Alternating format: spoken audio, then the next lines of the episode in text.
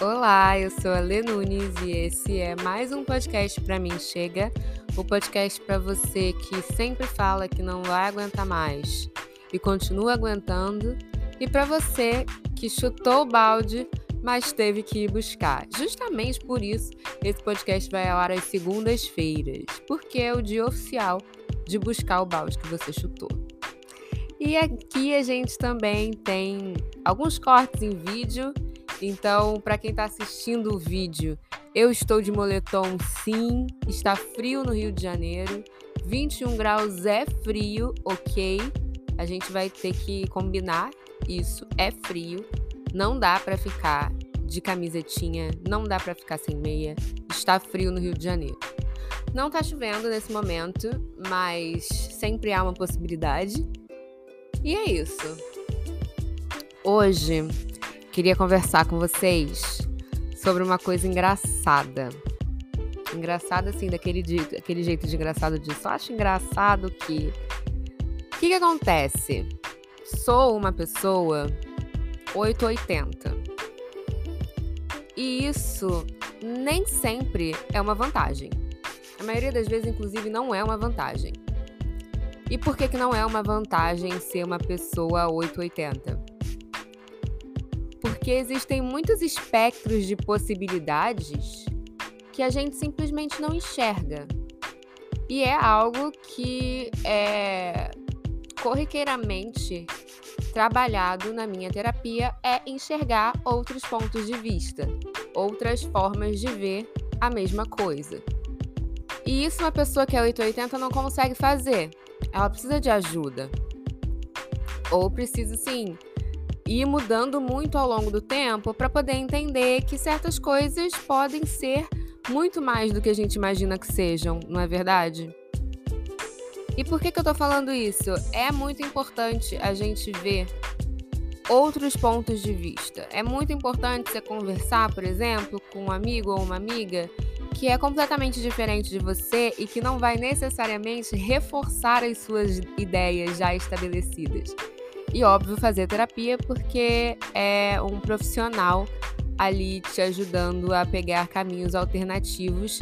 Às vezes, muitas vezes, caminhos alternativos para chegar no lugar que você queria, tá? No mesmo lugar. Só que os caminhos eles podem mudar, porque nem isso uma pessoa que é 880 consegue enxergar. Que existem outros caminhos que vão te levar para o mesmo lugar, para o mesmo lugar que você queria, para o mesmo lugar que você já estava prevendo, pensando ou imaginando, né, sonhando e tal. Vou dar exemplos para ver se a gente consegue entender. Eu, mais uma vez me expondo desnecessariamente, mas eu sou uma pessoa que de uns anos para cá eu tenho para mim que eu quero um relacionamento adulto, né? Quando eu for namorar de novo e tal, que eu quero uma parada adulta, que eu quero algo que seja que não seja adolescente, que não me remeta a um namoro adolescente, que não me remeta a um relacionamento daqueles que você não tem lugar onde transar, sabe? Que você precisa dar satisfação, sei lá, pros seus pais, onde você tá o tempo inteiro. É aquele tipo de relacionamento que outras pessoas mandam e influenciam no relacionamento. É um relacionamento com pouca intimidade, porque precisa, sei lá, não tem muito tempo, não tem muito espaço para vocês estarem numa relação de muita intimidade, sei lá. Enfim. Tenho a minha ideia do que é um relacionamento adulto. Tenho a minha ideia. A minha ideia de um relacionamento adulto é são duas pessoas que se bancam, que provavelmente moram juntas ou moram sozinhas, né? Que não moram mais com os pais, é, mas que principalmente moram juntas e que tem, dividem as contas e todas essas coisas, sabe? E que é um relacionamento saudável. Mas com essa intimidade, com essa com essa convivência, sabe? Com essa coisa de dividir, com essa coisa de ok. A gente concorda que isso é de fato um relacionamento adulto. A gente não tá falando aqui que duas crianças vão vão ter um relacionamento assim, dois adolescentes vão ter um relacionamento assim, né? E aí eu não tô falando necessariamente de filhos ou de família, mas eu tô falando desse espectro do que eu imagino ser um relacionamento adulto, um relacionamento maduro. Mas olhando para outro ponto de vista, por exemplo, você pode ter um relacionamento maduro sem estar tá morando debaixo do mesmo teto que aquela pessoa. Você pode ter um relacionamento maduro sem estar tá dividindo as contas. Você pode ter um relacionamento à distância que é super maduro. E aí eu penso assim, pô, será que também, vamos dando o exemplo do relacionamento à distância, será que também me sentir estável e segura dentro de um relacionamento com uma pessoa que eu não posso ver todo mês, uma pessoa que eu tenho que ver de dois em dois meses, de três em três meses, às vezes de seis em seis meses, né? No caso de um relacionamento intercontinental. Me sentir segura nesse espaço, fazer o outro também se sentir seguro nesse espaço de relacionamento.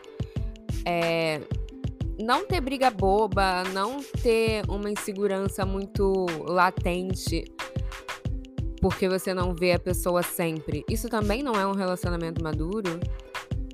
É completamente diferente da minha ideia de relacionamento maduro, do que eu gostaria para mim. Mas também é um relacionamento maduro, também é um relacionamento adulto. Mesmo que vocês não estejam sob o mesmo teto. E isso é muito interessante, porque é um ponto de vista que você tem que se forçar a ver.